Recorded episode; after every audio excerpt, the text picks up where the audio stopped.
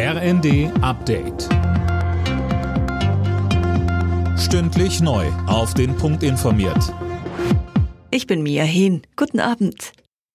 Die Ampel in Berlin gerät wegen der Haushaltskrise immer mehr unter Druck.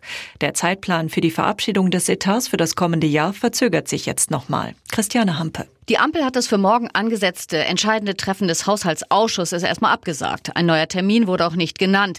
Ob sich jetzt noch Bundestag und Bundesrat vor Jahresende mit dem Etat 2024 befassen können, das ist unklar. Das wird wahrscheinlich nicht zu schaffen sein. Dann muss die Regierung erstmal mit einem Nothaushalt in das kommende Jahr starten. Die FDP muss sich einer Mitgliederbefragung zum Verbleib in der Ampel stellen. Parteiinterne Rebellen haben ausreichend Unterschriften gesammelt.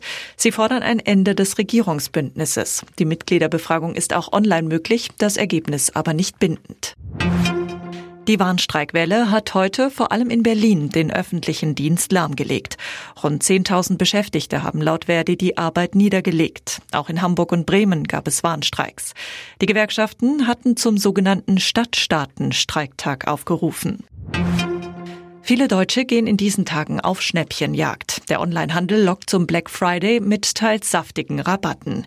Verbraucherschützer raten dazu, die Preise dennoch genau zu vergleichen und bei sehr hohen Nachlässen misstrauisch zu werden. Denn dann könnte es sich um einen Fake-Shop handeln, so Claudia Neumerkel von der Verbraucherzentrale Sachsen. In der Regel verlangen Fake-Shop-Betreiber sofort Cash. Das heißt, man soll per Vorkasse bezahlen. Das Problem ist, dass das manchmal auch ganz kurz zuvor, bevor man auf den Kaufen-Button drückt, angezeigt wird. Vorkasse, lasst lieber die Finger davon, liebe Verbraucher, denn das Geld ist weg und ich kann das Geld nicht zurückholen.